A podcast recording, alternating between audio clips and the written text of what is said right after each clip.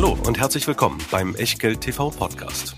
Bevor es gleich losgeht, beachtet bitte unseren Disclaimer auf der gleichnamigen Unterseite auf www.echtgeld.tv.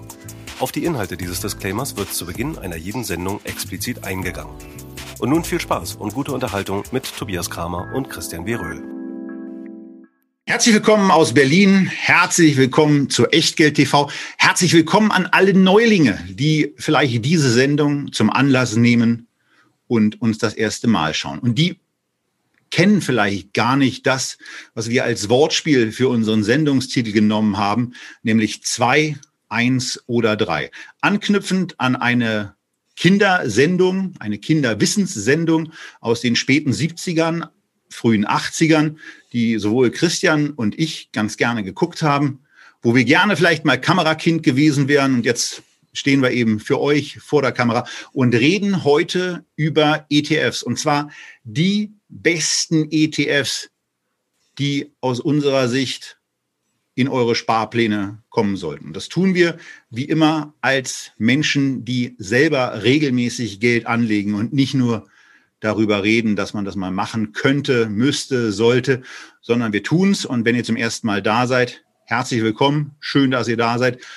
Unter diesem Video findet ihr die Möglichkeit zu kommentieren, Fragen zu stellen und teilweise antworten wir, teilweise antworten Mitglieder aus der Community und wir, das sind bei Echtgeld TV seit über drei Jahren. Christian Weröhl, und Tobias Kramer. Und natürlich nicht zu vergessen, ein ganz wichtiger Kollege, nämlich unser Disclaimer. Der ständige Hinweis darauf, dass alles, was wir hier machen, keine Rechtsberatung, keine Steuerberatung, keine Anlageberatung und natürlich auch keine Aufforderung zum Kauf oder Verkauf von Wertpapieren ist. Wir tun hier Meinungen kund und was ihr aus diesen Meinungen macht oder vielleicht auch nicht, das ist ganz allein euer Ding, damit auch euer Risiko. Wir können dafür keinerlei Haftung übernehmen. Genauso wenig wie wir eine Gewähr übernehmen können für Richtigkeit, Aktualität und Vollständigkeit der Unterlagen zu dieser Sendung. Sechs ETF-Profile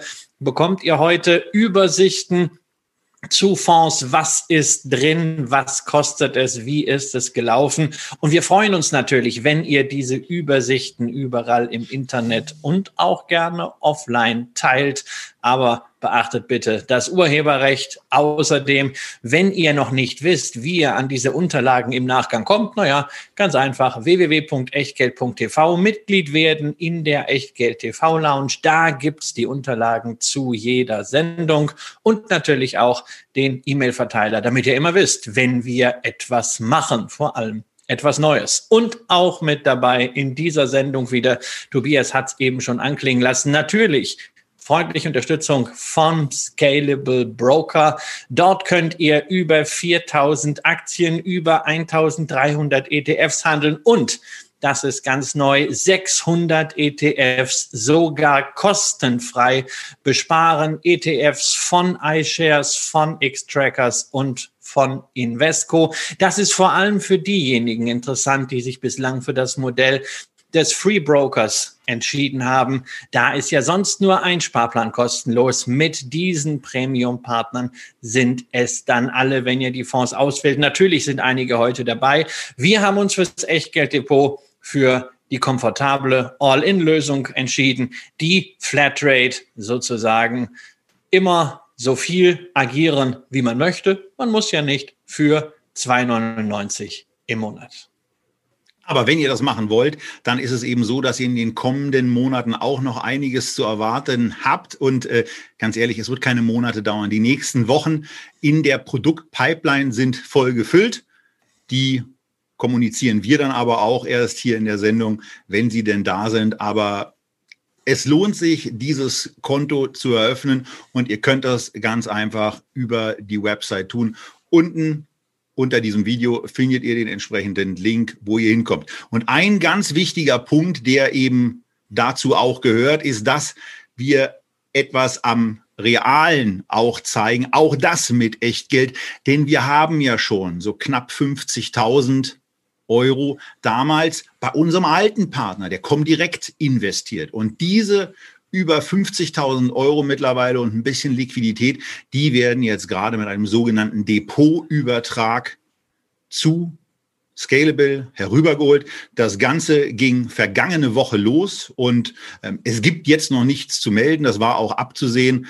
Die Auskunft äh, aus dem Scalable-Team war, wenn es nach zwei Wochen klappt, dann äh, würde die kommen direkt also wirklich einen spitzen Job gemacht haben. Und das gucken wir uns mal nächste Woche an, wie gut das läuft. Aber wenn es ein bisschen länger dauert, ist das auch keine Form der besonderen Kritik oder Schelte. Das dauert leider Gottes ein bisschen länger, weil dieses Wertpapierverwahrverfahren noch etwas anachronistisch und mühsam ist und von daher ein bisschen Geduld. Und damit sind wir jetzt bei einer Sache angekommen, die ich hier noch nachtragen will, denn Christian hat eben schon gesagt, 600 Fonds sind zu besparen, aber sie sind eben auch kostenfrei zu kaufen. Ab 250 Euro könnt ihr also auch eine Einzeltransaktion machen, zum Beispiel in den drei Produkten, die wir hier heute vorstellen. Aber wir wählen uns eben auch für 2, 1 oder 3 die Produkte aus, die wir für besonders relevant,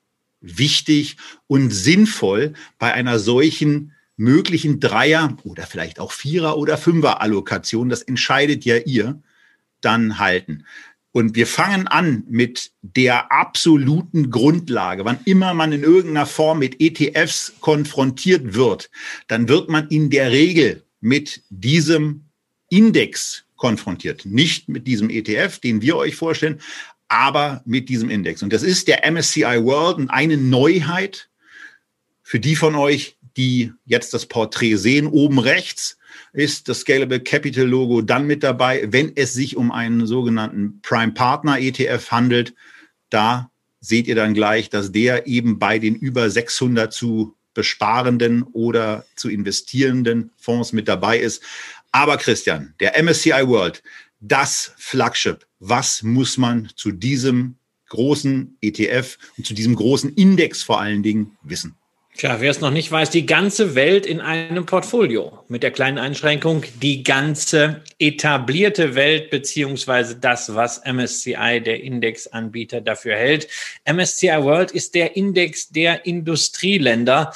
Ähm, da fehlt ein Land, was in anderen Indexwelten mit dazugenommen wird, äh, nämlich äh, Südkorea. Das wird bei MSCI als Schwellenland noch klassifiziert, kommen wir später noch mal, aber ansonsten die industrialisierte Welt komplett dabei. Ein sogenannter kapitalisierungsgewichteter Index, das heißt, es ist alles drin und zwar gewichtet nach Größe, nach Börsenwert des frei handelbaren Streubesitzes. Insgesamt 1600 Werte, die man hier auf einen Schlag kauft und das Ganze für eine jährliche Gebühr von gerade einmal 0,2 Prozent.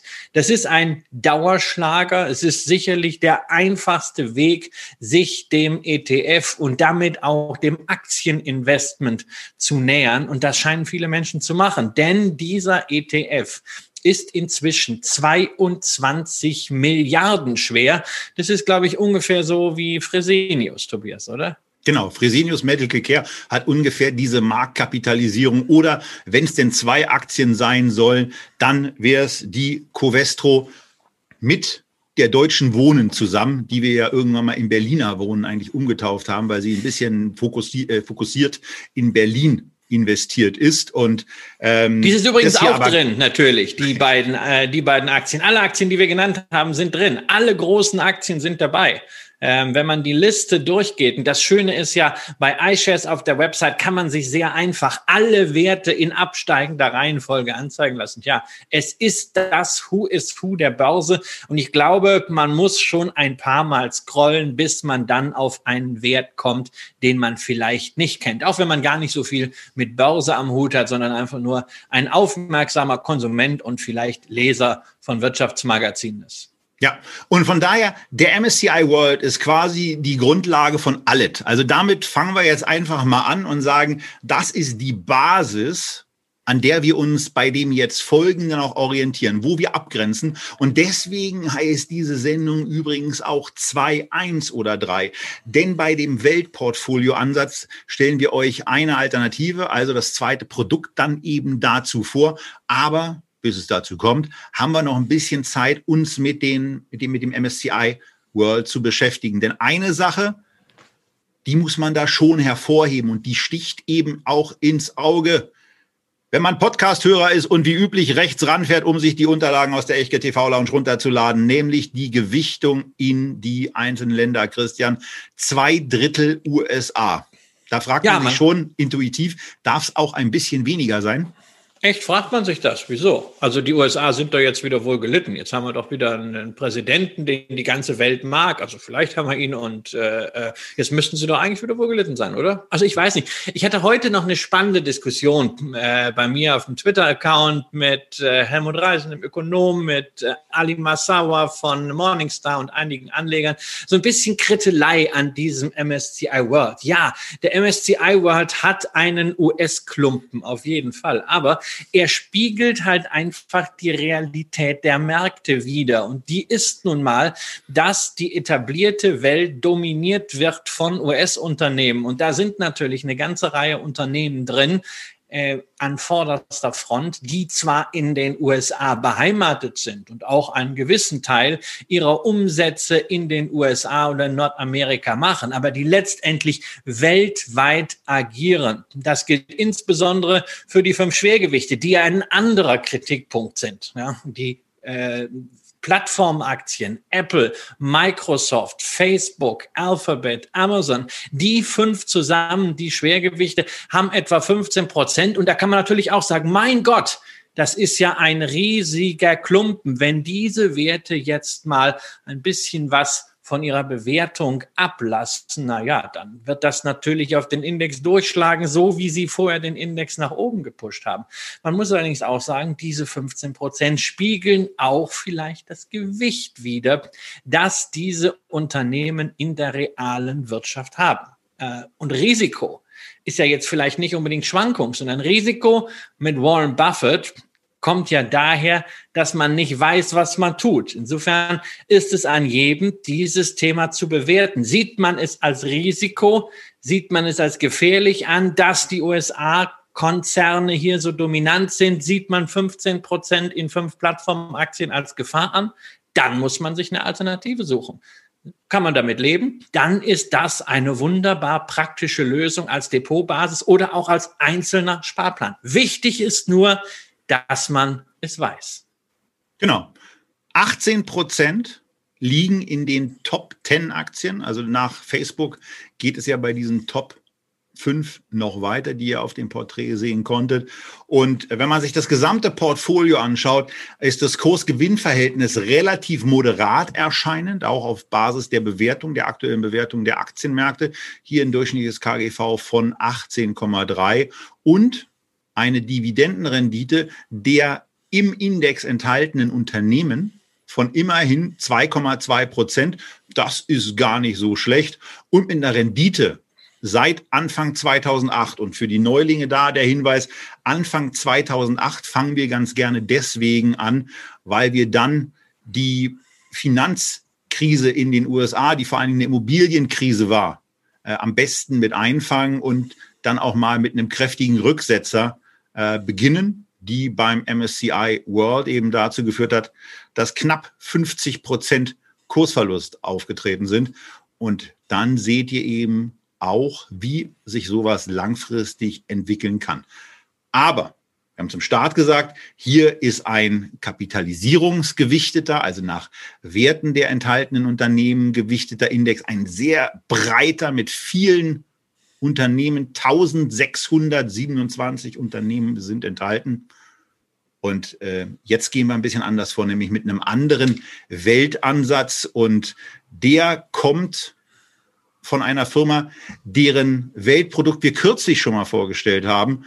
Christian, wo wir jetzt aber noch etwas gesehen haben, was in die ganze Diskussion um das Thema Nachhaltigkeit, um äh, Verantwortung, gut mit reinpasst, nämlich der FANEC, Sustainable World Equal Weight. Und da stecken viele Begriffe drin. Fang mal an mit der Aufklärung. Ja, wunderbar, dass du erstmal das ausgesprochen hast. Ja, also das ist wieder schon so ein Begriff, da kann man irgendwie mal so drüber holpern. In der Tat, also neben den Klumpen, der, die eben entstehen durch das Kapitalisierungsgewicht, kann man natürlich am MSCI World noch was kritisieren, nämlich Nachhaltigkeit spielt dort keine Rolle, während es ansonsten ein Riesenthema ist und ja auch in der Finanzberatung allein schon durch regulatorische Einflüsse immer wichtiger wird und damit natürlich auch an den Märkten immer mehr zu einem Treiber werden kann. Unternehmen, die nachhaltig agieren oder zumindest als solche eingestuft werden, dürften in Zukunft es leichter haben, sich zu refinanzieren am Kapitalmarkt als Unternehmen mit einem schlechten Nachhaltigkeitsrating. Die könnten Refinanzierungsprobleme haben. Insofern, auch wenn man sagt, oh naja, also mit dem Thema Nachhaltigkeit eigentlich pff, ist mir das egal. Selbst dann ist es vielleicht interessant, darauf zu schauen, weil es ein Kurstreiber, ein Performance-Treiber werden könnte. Und wie gesagt, diese beiden Themen lassen sich mit einem Produkt lösen. Hier die Klumpen, dort die Nachhaltigkeit, nämlich mit einem nachhaltigen, gleichgewichteten Index. 250 Werte sind nur drin. Die größten 250, die eben nachhaltig geratet sind nach dem Urteil einer unabhängigen Analyseagentur mit einer kleinen Besonderheit, die vor allem dir, Tobias, ja besonders gefällt. Das Gewicht einer einzelnen Region, sprich Nordamerika, Europa oder Asien, ist limitiert auf 40 Prozent. Folglich der US-Klumpen deutlich schmaler geworden, aktuell hier nur 38 Prozent gegenüber den 66 Prozent im MSCI World, naja, fast halbiert.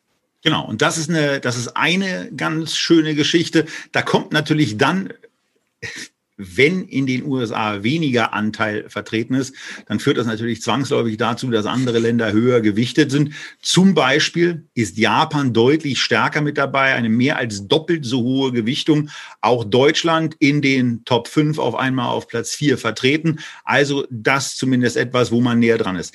Der Kritiker, der die rechte Seite dann weiter nach unten geht, findet naja, vielleicht ein Malus für sich selber. Und das ist dann eben die hohe Gewichtung des Finanzsektors, der in den vergangenen 10, 15 Jahren ja immer mal für die ein oder andere Underperformance gut war, wenn er in einem Index mit enthalten war. Also Underperformance heißt, dass dann eben für eine schwächere Wertentwicklung gesorgt wird, als äh, wenn es ohne eine Finanzgewichtung der Fall gewesen wäre. Das ist eben die Geschichte hier. Ich muss jetzt nochmal gucken, wie wir den Finanzbereich im MSCI World hatten.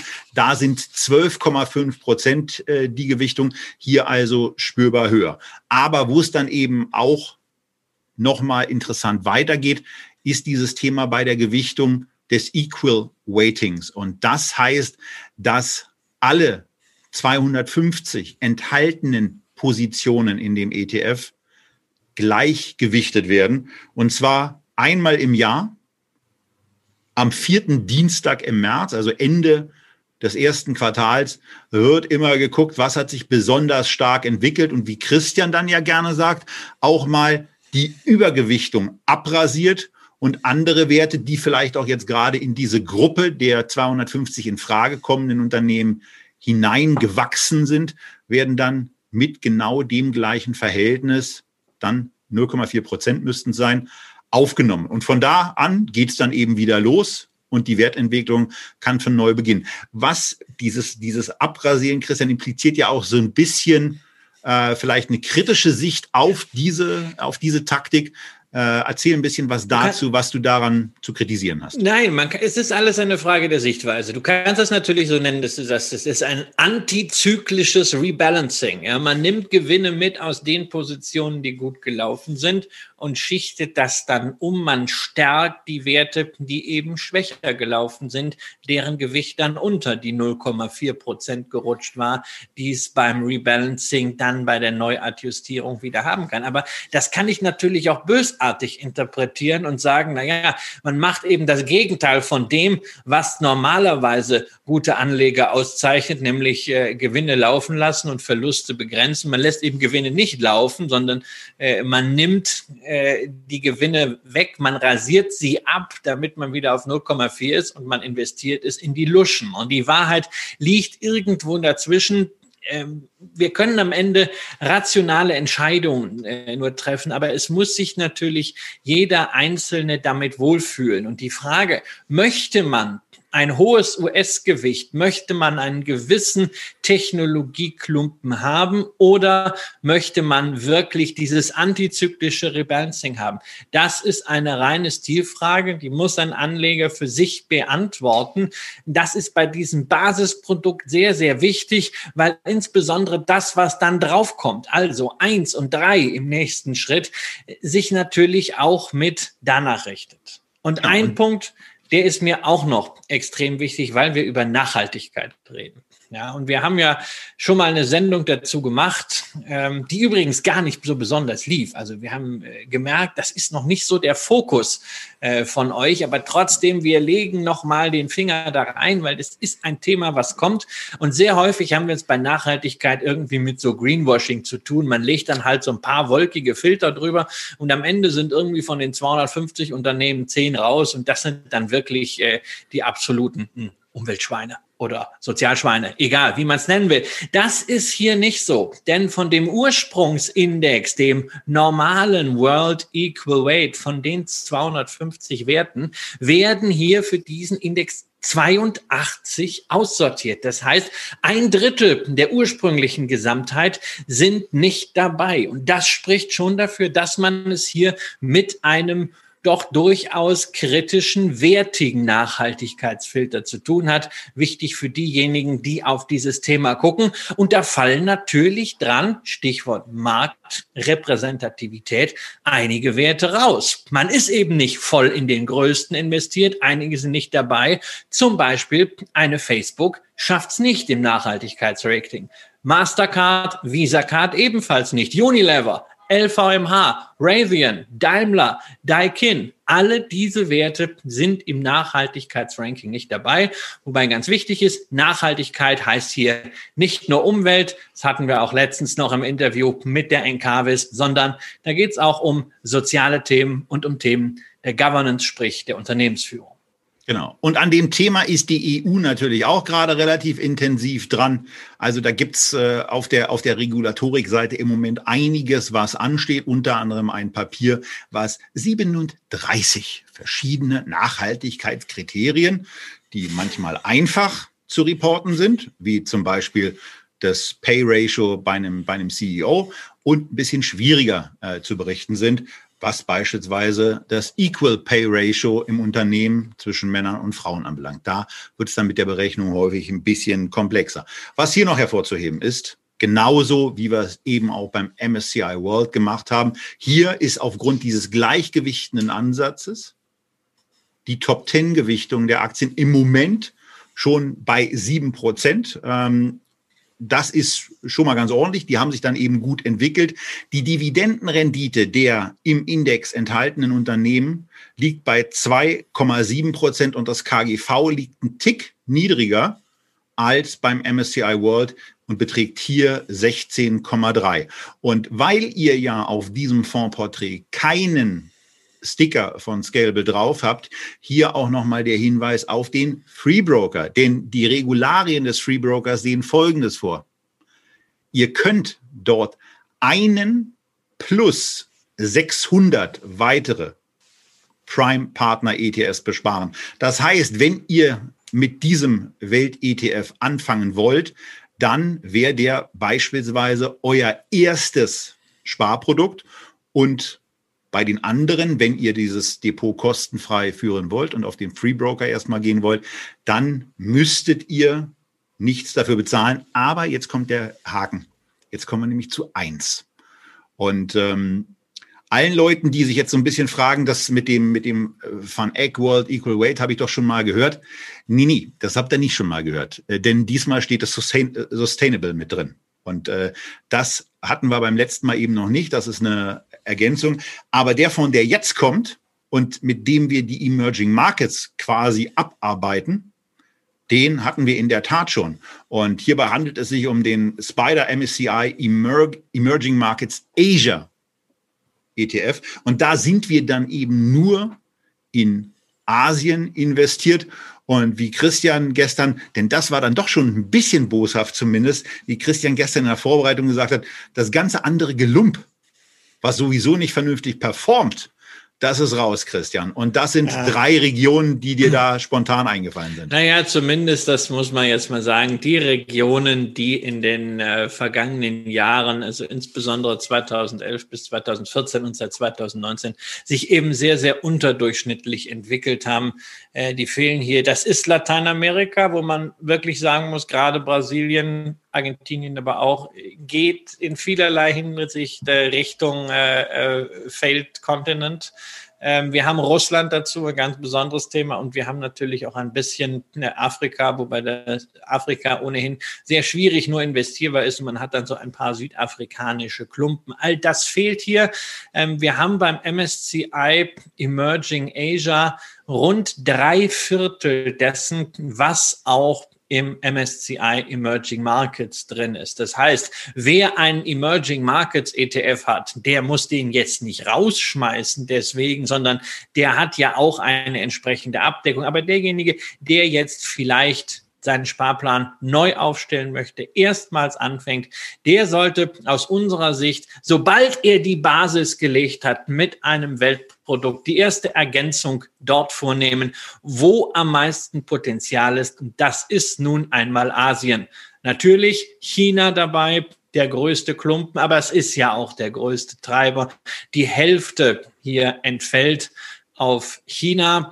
Ansonsten haben wir aber natürlich auch Taiwan, wir haben Südkorea und wir haben Indien mit dabei, die anderen asiatischen Länder, ja gut, Thailand, Malaysia, Indonesien. Sie sind wichtig, aber sie spielen natürlich im Kapitalmarktkonzert nur die vierte, fünfte Geige. Da reden wir dann über Anteile von zwei, drei Prozent. Das ist nice to have, dass sie dabei sind. Aber es kann ja sein, dass sich auch dort das Gewicht durch Kurssteigerungen oder durch sich entwickelnde Kapitalmärkte weiter verdoppelt. Was man natürlich auch wissen sollte, wenn wir mal auf die Einzelwerte schauen, da gibt es ein gewisses Klumpenrisiko. Die Top 10 haben 38,9 Prozent des Index, aber so ein Klumpen ist ja für Emerging Markets Anleger generell nichts Ungewöhnliches. Es sind eben auch beim MSCI Emerging Markets rund 30 Prozent. Wir haben in der Asiensendung schon mal darüber gesprochen, beim Beispiel China auch, dass es natürlich dann in dritter Instanz irgendwann Sinn macht, vielleicht ein Emerging Markets oder Asia Investment nachzujustieren um chinesische A-Aktien, wo es breiter gestreut ist. Aber das sind Feinheiten. Wir reden hier über die zweite Instanz, über das nach dem Weltindex. Und da kann man mit einem solchen Asia-Produkt sehr, sehr gut leben. Ja. Hier muss man dann aber schon sagen, hier geht es dann ordentlich klumpig zur Sache, denn die Top 10 Aktien, die sind mit fetten 39 Prozent gewichtet. Kursgewinnverhältnis hier bei diesem Index 17,1 enthaltene, die, also die Dividendenrendite der im Index enthaltenen Werte beträgt 2,0. Aber vor allen Dingen der Blick nach rechts unten auf die Top-Einzelwerte, der signalisiert eben, dass da schon ein sehr, sehr ordentliches Gewicht in bestimmte absolute Blue Chips aus dem chinesischen Raum mit Alibaba und Tencent ist. Dann die Ursache für die hohe Gewichtung von Taiwan ist Taiwan Semiconductor eine der größten Chip-Aktien der Welt oder Christian sogar die größte Chip-Aktie? Ja, es ist inzwischen, es ist die größte Chip-Aktie, zumindest nach Marktkapitalisierung. Auch darüber haben wir schon gesprochen, nämlich in unserer Halbleitersendung, wo wir sie mal verglichen haben mit zum Beispiel Intel, mit Nvidia, mit AMD. Und äh, im MSCI Taiwan hat äh, Taiwan Semiconductor äh, inzwischen ein Gewicht von über einem Drittel. Das ist also wirklich äh, eine richtig große, richtig wichtige Firma. Auch wenn man sie gar nicht so großartig kennt, weil sie eben kein Markenartikler ist, sondern Auftragsfertigung macht für nahezu alle großen Chiphersteller. So, und wenn wir dann weiter durchgehen, dann ist eben auch eine Samsung mit 4,6 Prozent mit dabei und sorgt damit quasi schon mal für ein Drittel knapp der südkoreanischen Gewichtung in diesem Portfolio, was 15,2 Prozent beträgt. Dahinter kommt dann Indien, aber aus Indien kommt Meituan, Dianping nicht, die mit 2,5 Prozent fünft höchst gewichtete Aktie, sondern auch die kommt aus China und die vereinigt quasi das, was äh, Booking.com OpenTable.com, gut, die beiden gehören sowieso zusammen, äh, was TripAdvisor ähm, so zusammen und als einzelne Betriebsangehörigkeit machen in einem, in einem Unternehmen und sorgt quasi dafür, dass man, wann immer man in irgendeiner Form mit Essen zu tun hat oder auch mit Hotelbuchungen zu tun hat, eine Ansprachemöglichkeit hat und das ist dann eben Meituan Dianping. Ja, man sieht gerade jetzt in diesen Tagen, dass natürlich äh, China immer ein zweischneidiges Schwert ist. Auf der einen Seite ein riesiges Potenzial, auf der anderen Seite natürlich regulatorische Risiken. Äh, der Regulator in China hat den Börsengang von Ant Financial gestoppt, regiert jetzt gerade bei Tencent und Meituanping auch wieder mal ins Geschäft hinein.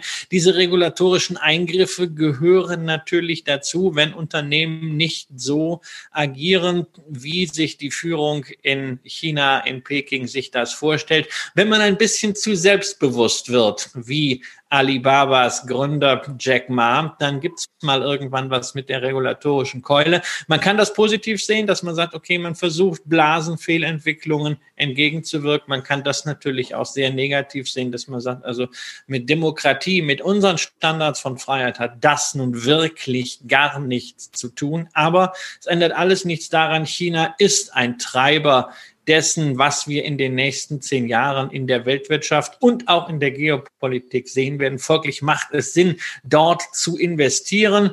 Wenn man es macht, man wird sich auf Schwankungen gefasst machen müssen. Deswegen ist es ja ein solcher Vorteil, mit einem Coast Average, mit einem Sparplan regelmäßig zu investieren und eben dann auch quasi automatisch gezwungen zu sein, auch dann nachzulegen, wenn die Kurse gerade mal ein bisschen runtergehen, wie es derzeit der Fall ist. So, und das war jetzt quasi die zweite Baustelle. Das war die Eins. Wir haben jetzt zwei Weltkonzepte besprochen. Einmal mit dem Klassiker MSCI World und dann eben dem Van Eck Sustainable World Equal Weight wo es unterschiedliche Ansetzungen gibt und wo ihr euch ein Bild machen könnt. Wir haben dann eine Ergänzung jetzt hinzugenommen für die Emerging Markets und haben aus den angesprochenen Gründen uns auf Asien fokussiert, auch deswegen, weil da einfach besonders viel Zukunft liegen wird und wohl auch besonders viel Wachstum.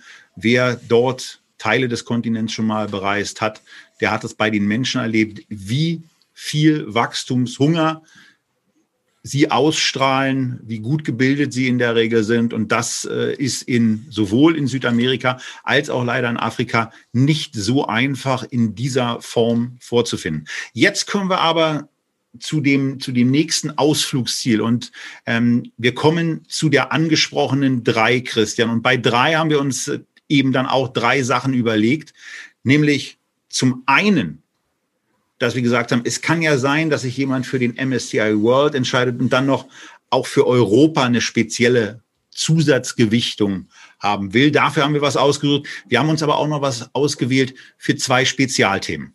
Ja, aber natürlich, Europa liegt natürlich gerade dann nah, wenn man im MSCI World äh, äh, investiert ist.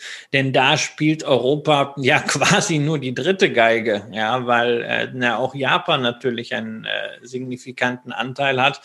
Und wenn man sagt, also eigentlich äh, vielleicht aus Währungsgesichtspunkten, aber auch weil wir in Europa vielleicht nicht die ganz großen Dickschiffe haben, aber trotzdem gute Unternehmen, macht es doch vielleicht Sinn, in Europa zu investieren. Zumal wir ja auch die Situation haben, dass wir bislang vor allem über große Unternehmen gesprochen haben. Aber es gibt natürlich auch dazu die sogenannten Mid-Caps, die Small-Caps, die kleineren und mittleren Unternehmen.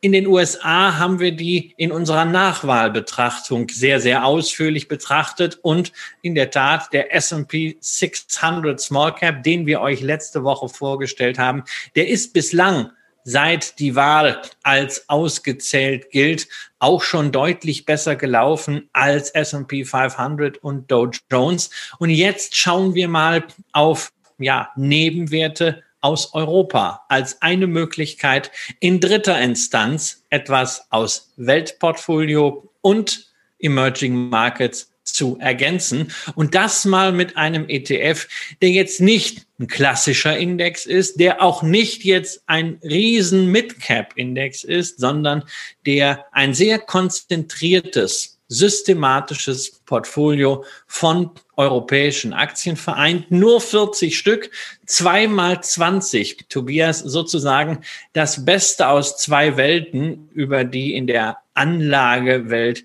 ständig diskutiert wird, nämlich Value versus Growth. Genau. Und wenn man da keine Antwort hat, also ob man sich für konservative, günstig bewertete Titel, die einen gewissen Wert einfach schon in sich tragen, entscheiden soll, oder für die dynamischen Wachstumswerte, dann kann man hier einfach sagen, dann nehmt halt beides. Und ähm, das ermöglicht keine junge, besonders agil wirkende auf den ersten Blick, dynamische fancy Fondsgesellschaft, sondern das macht ein Flagship aus dem Spar aus der Sparkassenwelt, denn dieses Produkt kommt von der Deka und es heißt Deka Stocks Europe Strong Style 40. So, also viele, viele, viel, viel, viel Zeug drin, aber es geht dabei vor allen Dingen darum, dass nach bestimmten Kriterien bei den Unternehmen gesucht wird, dass bestimmte Scorewerte festgelegt werden und zwar vor allen Dingen auf Basis von fundamentalen Kennzahlen. Es wird geguckt, welches erwartete Kurs-Gewinn-Verhältnis gibt es eigentlich? Welches erwartete Gewinnwachstum gibt es eigentlich? Und man schaut aber auch auf die Ist-Situation. Man guckt sich an, wie ist es eigentlich bisher gewesen? Wie hat sich das Ganze historisch entwickelt? Sowohl das Kurs-Gewinn-Verhältnis als auch das Gewinnwachstum. Dazu kommt gerade bei Value-Anlegern noch besonders wichtig das Kurs-Buchwert-Verhältnis als ein Kriterium mit rein und last but not least und für unseren hier mitsprechenden Dividendenpapst natürlich auch wichtig, die Dividendenrendite. Nö, die ist ja für mich bekanntlich sehr unwichtig, weil Dividendenrendite eigentlich äh, relativ zielgerichtet in äh, eine Value-Falle führt. Das haben wir dieses Jahr wieder vielfach gesehen, aber natürlich, sie gehört so zum Standardinstrumentarium von Value-Investoren. Ich bin natürlich, was diese klassische Interpretation des Value-Begriffs angeht, ja, niedriges Kurs-Gewinn-Verhältnis, niedriges Kurs-Buchwert-Verhältnis, hohe Dividendenrendite, extrem skeptisch. Das äh, könnte auch äh, Restaurant-Index relativ schnell heißen, aber wir haben natürlich hier zumindest eine Selektion, äh, die sehr, sehr konzentriert ist und die auch nicht nur diesen Value-Faktor nimmt. Denn es kann natürlich sein, dass diese billigen Aktien vielleicht irgendwann doch mal preisgünstig werden.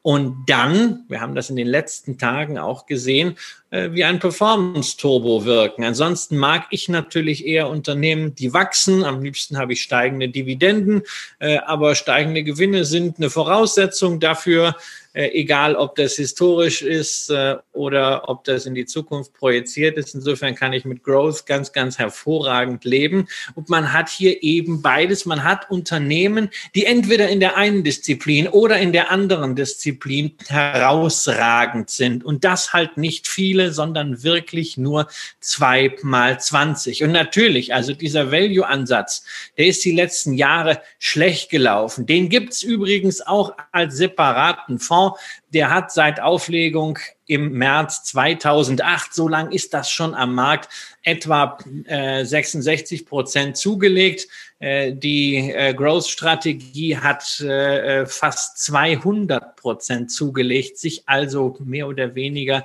verdreifacht. Aber entscheidend ist, das, was in der Mitte ist, nämlich 20 plus 20, Growth plus Value, hat 130 Prozent gemacht, liegt also deutlich besser als der Stocks 600, der vor allem die letzten Jahre richtig schlapp war.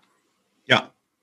Äh, und äh, noch schlimmer ist dann übrigens der Eurostox 50, das ist der absolute Katastrophe. Ja, den, den, gucken wir uns ja gar nicht an, weil wir also, wollen ja schon, nee, aber also man muss wollen nicht die schlechtesten immer äh, äh, gegeneinander halten. Ja, man muss es aber schon mal sagen, also dieser Index ist auf 20 Jahre eben ein absolutes Kapitalgrab und äh, von daher ist es spannend, was man im europäischen Raum eben dann doch noch mit intelligenten Konzepten so alles fabrizieren kann. Und spannend ist es ja auch deswegen, weil wir in dieser Gewichtung auf einmal Deutschland als höchstgewichtetes Land sehen mit 23,4 Prozent, Italien 14,4, da dürfte viel Value auch mit dabei sein bei partiell ausgebombten Titeln. Und wenn man dann auch weiter auf die Sektoren guckt, dann ist ein Thema, mit dem man in dem Jahr natürlich am Kapitalmarkt sehr, sehr gut punkten konnte, sehr, sehr hochgewichtet, nämlich das Gesundheitsthema. 26,3 Prozent ist die höchst, ist der höchstgewichtete Sektor in diesem ETF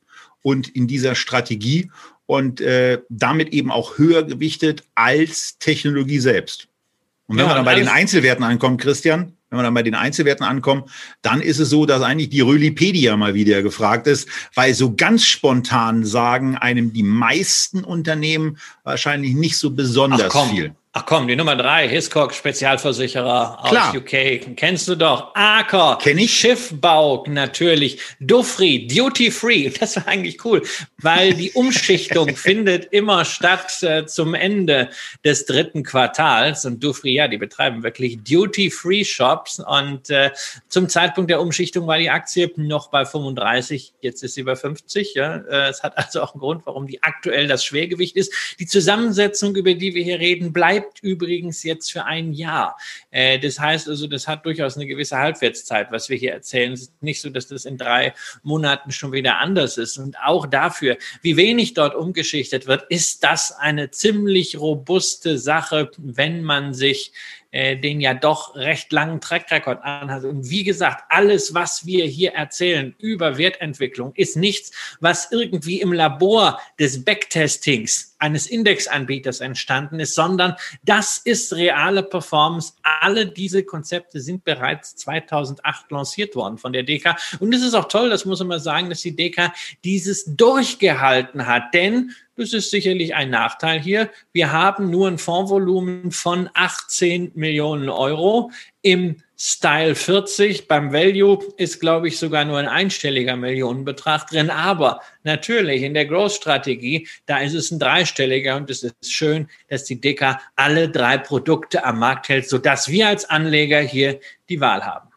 Und wir haben uns eben hier für diesen entschieden, weil wir damit diese Fragestellungen Value und Growth einfach sehr, sehr befriedend mit beidet beantworten können. Und ähm, ja, 18 Plus. Millionen, 18 Millionen ist natürlich nicht, nicht besonders klasse. Man muss hier auch dazu sagen, 0,65 Prozent ist das TER, die Total Expense Ratio, also die Kosten, die ihr als Anleger mit einem Investment jedes Jahr an die Fondsgesellschaft zahlt.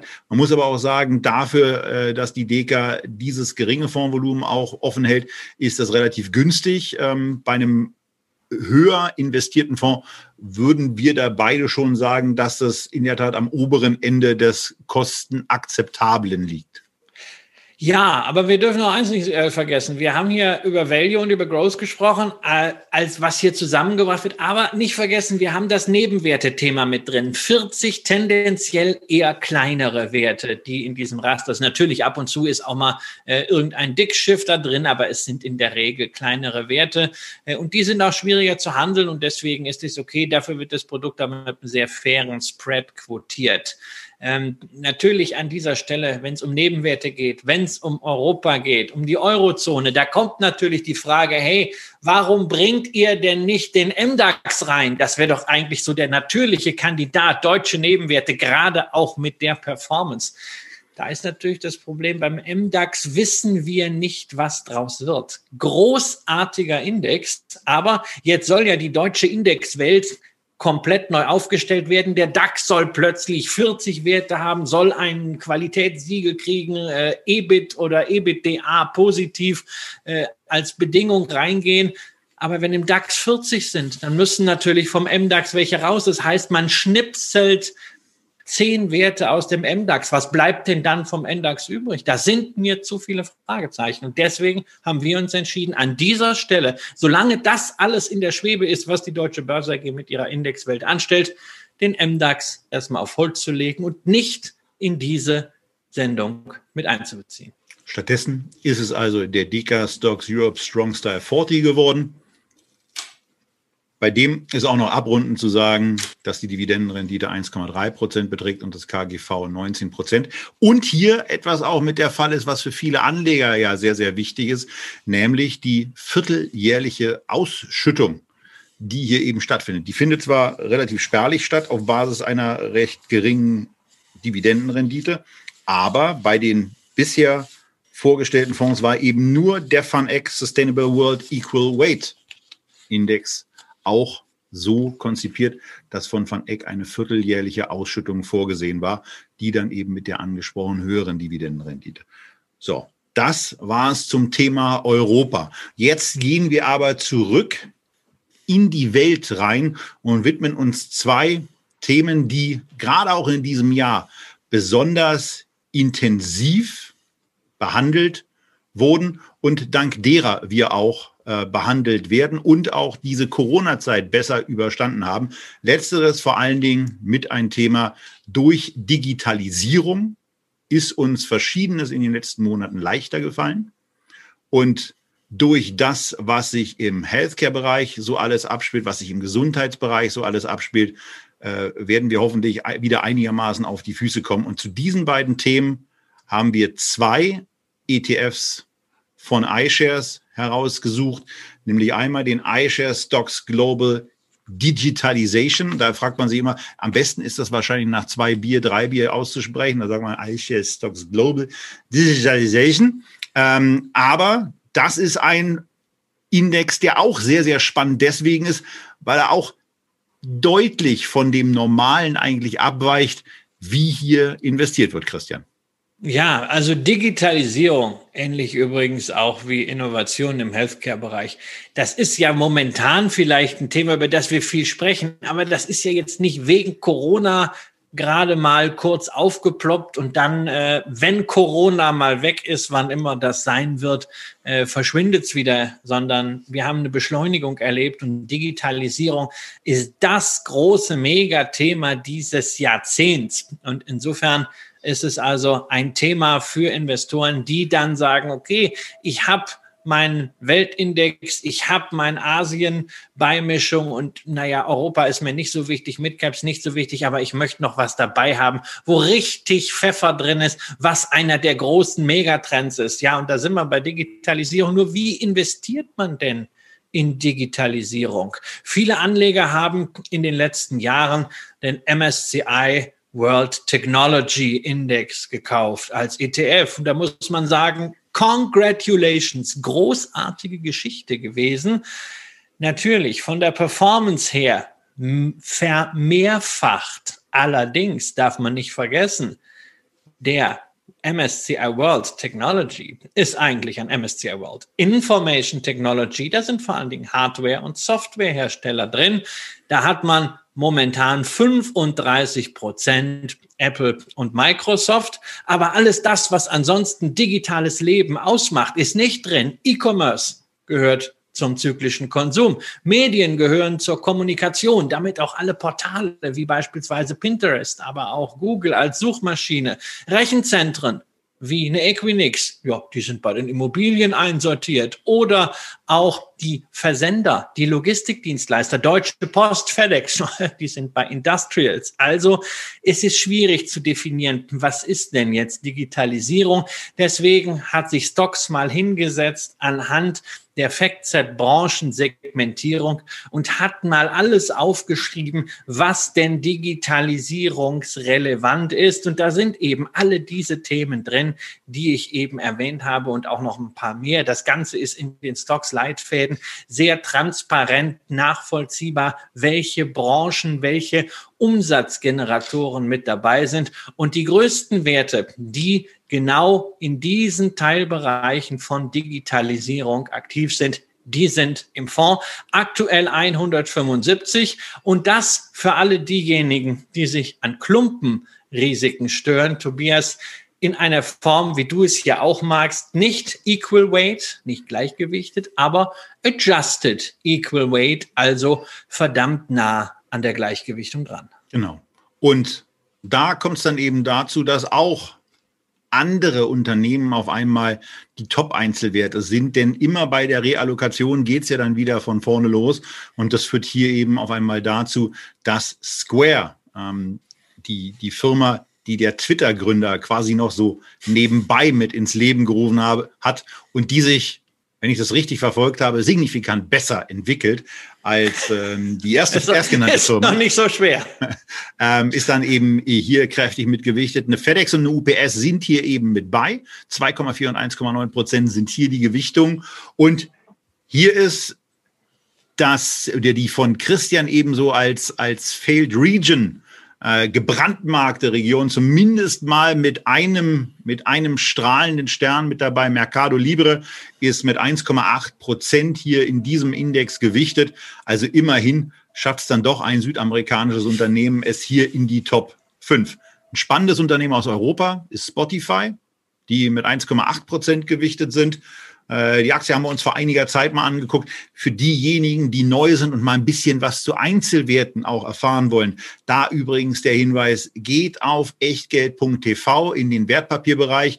Da könnt ihr einfach mal eine Aktie eingeben, die euch interessiert, ob es nun Spotify ist oder Apple oder Amazon oder Daimler oder Tesla, was immer ihr da so abfragt. Eine Vielzahl von Aktien dürftet ihr finden, denn mehrere hundert Besprechungen haben wir in den letzten Jahren gemacht. Möglicherweise ist die eine oder andere ein bisschen älter. Aber wenn ihr euch was Frischeres von uns, uns wünscht, dann meldet euch einfach in der Lounge an, denn dann werdet ihr auch benachrichtigt, wenn die nächste Feedback-Sendung ansteht. Und da gibt es dann zehnmal eure Aktien, unsere Meinung und die Aktien, die ähm, iShares Stocks Global Digitalization enthalten sind, äh, da könnt ihr eben nicht besonders mitreden, die könnt ihr nur verfolgen. Ihr wisst, wenn ihr in diesen Index investiert, dass da mindestens 80 Werte, die ins Raster passen, reinkommen. Aber es können eben auch mehr werden. Im Moment sind es 175, die haben ein durchschnittliches KGV von 28,4. Die Dividendenrendite ist hier natürlich besonders gering mit 0,7 Prozent, denn die schütten in der Regel nicht so viel aus, wobei FedEx und UPS wahrscheinlich ganz gute Dividendenzahler sind und möglicherweise auch für einen Großteil dieser Dividendenrendite schon verantwortlich sind. Und natürlich müssen wir hier auch über Kosten reden. Die fallen aber für so eine Spezialdisziplin mit 0,4 in unseren Augen ausgesprochen fair aus.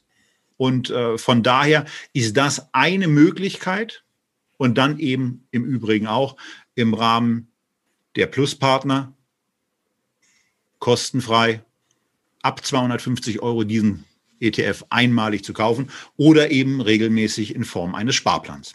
Ja, und es ist eben die Möglichkeit für denjenigen, der sagt, ich möchte in Digitalisierung investieren, möchte das vielleicht nicht unbedingt mit einem aktiven Fonds machen, wobei es da auch sehr, sehr gute gibt möchte das aber auch jetzt nicht mit einem ETF machen, wo noch mehr Klumpen drin sind, weil ne, ich habe ja schon die großen Plattformen im MSCI World drin dann kann ich ja hier durchaus mal gleichgewichtet machen. Jetzt da zum Beispiel Nasdaq dazu zu nehmen, macht wenig Sinn, weil da habe ich nochmal die Werte, die ohnehin im MSCI World stark drin sind, nochmal verstärkt. Die Fangman-Aktien, die sieben, haben 50 Prozent im Nasdaq 100. Also ich muss ja nicht, wenn ich in dritter Instanz investiere, nochmal das verstärken, was ich in erster Instanz schon als ordentliche Portion mit dabei habe. Deswegen interessant vor allem hier für diejenigen, die ansonsten mit dem MSCI World agieren, da einfach mal ein bisschen Pfeffer reinzubringen und ein Megathema mal etwas breiter aufzustellen, als das in herkömmlichen klassisch kapitalisierungsgewichteten Indizes der Fall ist. Und dasselbe gilt eben auch für den anderen großen Megatrend, nämlich Healthcare. Das ist uns ja gerade durch die Pandemie jetzt wieder sehr bewusst geworden, wie sehr wir auf Innovationen im Gesundheitswesen angewiesen sind. Ja, während also Frau Kalitschek inzwischen äh, immer noch äh, darüber nachdenkt, ob das denn jetzt sinnvoll ist, Maske in der Schule zu tragen oder nicht, haben fleißige Impfstoffentwickler bei BioNTech äh, in diesen Monaten einen Impfstoff entwickelt. An der Healthcare Innovation, da hängt momentan die ganze Welt, die ganze Wirtschaft, das soziale Leben. Und es hängt natürlich auch das Leben von uns allen dran. Denn wir wollen alle möglichst lange, möglichst gesund bleiben. Und da sind diese Gesundheitsinnovationen sehr wichtig. Deswegen, Tobias, ist das unser zweites Megatrend-Thema in dieser sogenannten dritten Instanz. Ja, und bei dieser dritten Instanz kommt man an den USA einfach nicht vorbei, denn da ist die Forschung besonders intensiv, da ist auch das Vorankommen besonders intensiv, da ist, sind auch Kapitalisierungsmöglichkeiten besonders gut da. Bei BioNTech und auch bei CureVac haben wir ja gesehen, was da so alles auf einmal an ausländischen Zusatzwellen und auch Investitionsinteressen hereinkommen kann, äh, wenn man da nicht aufpasst. Hier in den USA ist es eben so, 65 Prozent der entsprechenden Indexgewichtungen sind dort.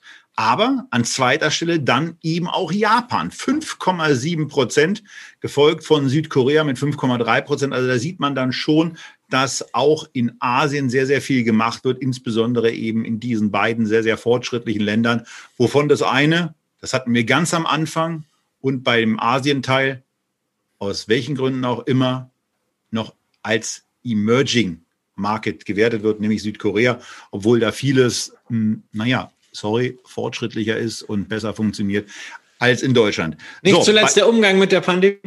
ja, und ja, da muss man natürlich auch sagen, da ist der Datenschutz ein anderer, da ist es dann immer Fluch und Segen zugleich, aber äh, in der Tat, da, da, da steigen wir jetzt mal lieber nicht ein. Bei den Top-Sektoren ist es dann ein bisschen, naja, äh, ist halt klar, ne, bei, da sind wir halt äh, spitz tätig und da geht es um Healthcare jein, und Technologie. Jein, jein, jein, jein. Da müssen wir immer schauen. Also, wir weisen in diesen Profilen immer die Top-Level-Sektoren aus. Davon gibt's nur zehn.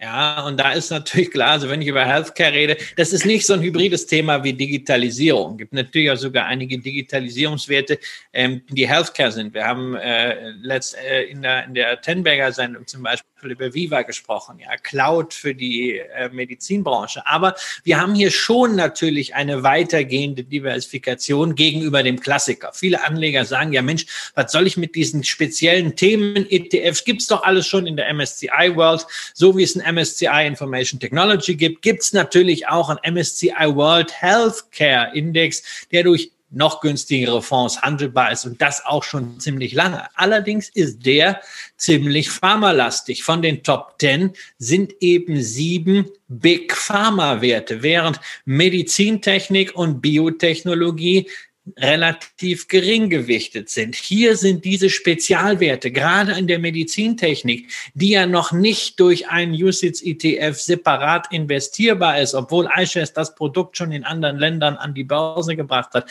In der Medizintechnik haben wir hier wesentlich höhere Gewichtung, auch in der Biotechnologie. Wir haben hier halt mehr die Breite von Innovationskraft im Gesundheitswesen. Und das ist natürlich auch hier wieder ein wichtiger Vorteil, wenn man eine solche Beimischung macht in dritter Instanz gegenüber einem Fonds, der tendenziell größere Klumpen hat und der dann auch Werte nochmal höher gewichtet, die man vielleicht schon im ersten Portfolio hat. Ja, und bei den Werten, die in diesem Portfolio gewichtet sind, habe ich raufgeguckt und gesagt, da kenne ich gar nichts von. Und nach dem, was Christian kürzlich mal erzählt hat, ist es ja eigentlich ein Qualitätsmerkmal, wenn das so ist. Weil wenn da die ganzen Werte drin sind, die man irgendwie so spontan auch schon kennt, dann wäre es ja auch nicht unbedingt eine Portfolioergänzung, oder Christian? Ja, erstens das und äh, zweitens stimmt das gar nicht, äh, weil über einen Wert, nämlich die Top 5 äh, Variant Medical Systems, äh, haben wir hier sogar in der Sendung schon gesprochen, nämlich äh, beim Thema Siemens Healthineers. Äh, die Firma wird nicht mehr lange drin sein, weil Siemens Healthineers äh, dort eine Übernahme vollzieht. Ähm, aber klar, es sind spezialisierte Unternehmen aus dem äh, Bereich der Laborausrüster, aus äh, dem Bereich Biotechnologie, Medizintechnik, Zulieferung, Teile, Medizinprodukte. Aber das ist genau das, was wir hier haben wollen. Da wollen wir nicht als Schwergewichte eine Johnson Johnson oder eine Pfizer sehen, weil die haben wir doch schon im MSCI World. Wir wollen, wenn wir schon etwas beimischen, wirklich etwas Besonderes mit einem separaten, eigenständigen Anlagehintergrund haben. Und genau das haben wir. Und auch hier nicht vergessen, 152 Werte für eine Total Expense Ratio von 40 Basispunkten.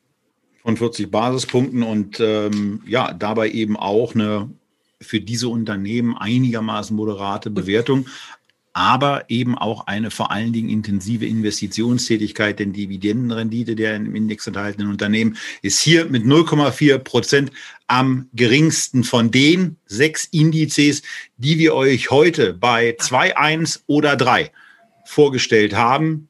Zwei Fonds für einen Weltportfolioansatz, einen für den Emerging Markets Ansatz, den wir vor allen Dingen, äh, nicht vor allen Dingen, den wir pur nach Asien gelegt haben und dann drei Ergänzungen, je nachdem, wie ihr euch da aufstellen. Was uns total interessieren würde, ist, wie ihr selber eine solche Gewichtung vornehmen würdet. Von uns gibt es dazu gar keine besondere Behinweisung, weil das ist genau das, wo wir euch auch mit auf den Weg können. Sowas könnt ihr schon selber entscheiden, wenn ihr einen besonderen Sympathieschwerpunkt für bestimmte Sachen habt und wenn ihr Konzepte gefunden habt, die ihr besonders wohlfühlend äh, empfindet und wo ihr dann auch nicht unruhig werdet, wenn es an den Börsen mal ein bisschen höher hergeht. So, und ich wollte eigentlich nur noch eins nachtragen, weil natürlich die Frage wieder kommt, na, jetzt habt ihr nur ETFs gemacht, aber es gibt ja auch die aktiv gemanagten Fonds. Warum lasst ihr die denn draußen? Naja, also äh, äh, wir werden auch schon noch was zu aktiv gemanagten Fonds machen, aber jetzt mal gerade zu diesem Thema Healthcare Innovation, da wird ja immer gesagt, na, da können ja die aktiv gemanagten so richtig punkten, da ist das alles ganz kompliziert. Viele Geschäftsmodelle kann man noch nicht mal richtig aussprechen oder versteht ihr diese ganzen Wirkstoffbezeichnungen? Ja, natürlich. Man könnte mit dem aktiven Management eine ganze Menge machen. Und es gibt auch 197 Fonds im Bereich Gesundheitswesen, die auf Cap Insight gelistet sind. Über drei Jahre trotzdem auf Platz 10 eben genau dieser Healthcare Innovation ETF von iShares. Da sieht man, das passive, das simple Konzept der breiten Marktabdeckung kann selbst in einer solchen Nische so schlecht nicht sein. Was euch davon zusagt, das müsst ihr selbst entscheiden, wie ihr es gewichtet auch. Und natürlich, wir haben es an der einen oder anderen Stelle anklingen lassen. Das sind nicht die einzigen guten Fonds, die es gibt. Wir können nicht alle guten erwähnen. Aber diese sechs, die wir hier vorgestellt haben, die sind gut, die finden wir gut, in die kann man unserer Meinung nach entsprechend langen Anlagehorizont vorausgesetzt, guten Gewissens investieren. Heißt nicht, dass es noch andere gibt, aber die passen auf jeden Fall da rein. Und, das habt ihr auch gemerkt, die passen ganz gut zusammen. So wie in einem Menü, wo die drei Gänge hier auch zusammenpassen sollen, weil man isst nicht als Vorspeise eine Spargelcremesuppe und dann als Hauptspeise vielleicht irgendwie so die große Schweinshaxe mit Rotkohl äh, Moment mal, wieso denn das nicht? Machst du das? Nee, das muss doch ein bisschen passen. Also wenn ihr Spargelcremesuppe habt, dann muss danach ein schönes Spargelgericht kommen. Ich finde, nach Spargelcremesuppe passt eigentlich alles. Und Schweinshaxe passt aus meiner Sicht sowieso immer. Aber das werden wir heute nicht mehr vertiefen. Und wenn wir sowas vertiefen, dann tun wir das bei Echtgeld TV Q&A. Das ist die danach Schalte, die wir außerhalb von YouTube stattfinden lassen die im etwas kleineren Kreis stattfindet, ähm, der inzwischen auch ein paar hundert Leute ähm, zu Gast hat. Da freuen wir uns darauf, wenn ihr da zu Gast seid. Wenn ihr das noch nicht seid, seid ihr höchstwahrscheinlich nicht Mitglied in der Echtgeld TV Lounge. Das könnt ihr ändern. Das hilft uns. Uns hilft vor allen Dingen aber auch der eine oder andere Daumen nach oben. Bei YouTube gibt es ja nur einen, ähm, den ihr nach oben recken könnt. Und wie gesagt, eure Gewichtungen sind sehr willkommen und natürlich auch eure Beurteilung des Podcasts von Echtgeld TV. Da kann es wieder ein bisschen stärker zur Sache gehen. Und ähm, das hilft uns eben dabei, auch in diesem Bereich bisschen mehr Visibilität zu haben. Ansonsten sei nochmal darauf verwiesen, dass diese Woche Echtgeld intensiv war, denn wir haben ja am Anfang der Woche ein Video mit der Encarvis AG online gestellt, ein 75-minütiger IR-Talk mit einem richtig spannenden deutschen S-DAX-Unternehmen. Äh, das legen wir euch an der Stelle auch nochmal ans Herz, denn ist ja Wochenende und auf Netflix habt ihr doch sowieso fast alles gesehen. Und falls nicht, dann sehen wir uns nächste Woche wieder bei Echtgeld TV aus Berlin. Bis dahin alles Gute, bleibt gesund, investiert so clever wie möglich und bis zum nächsten Mal.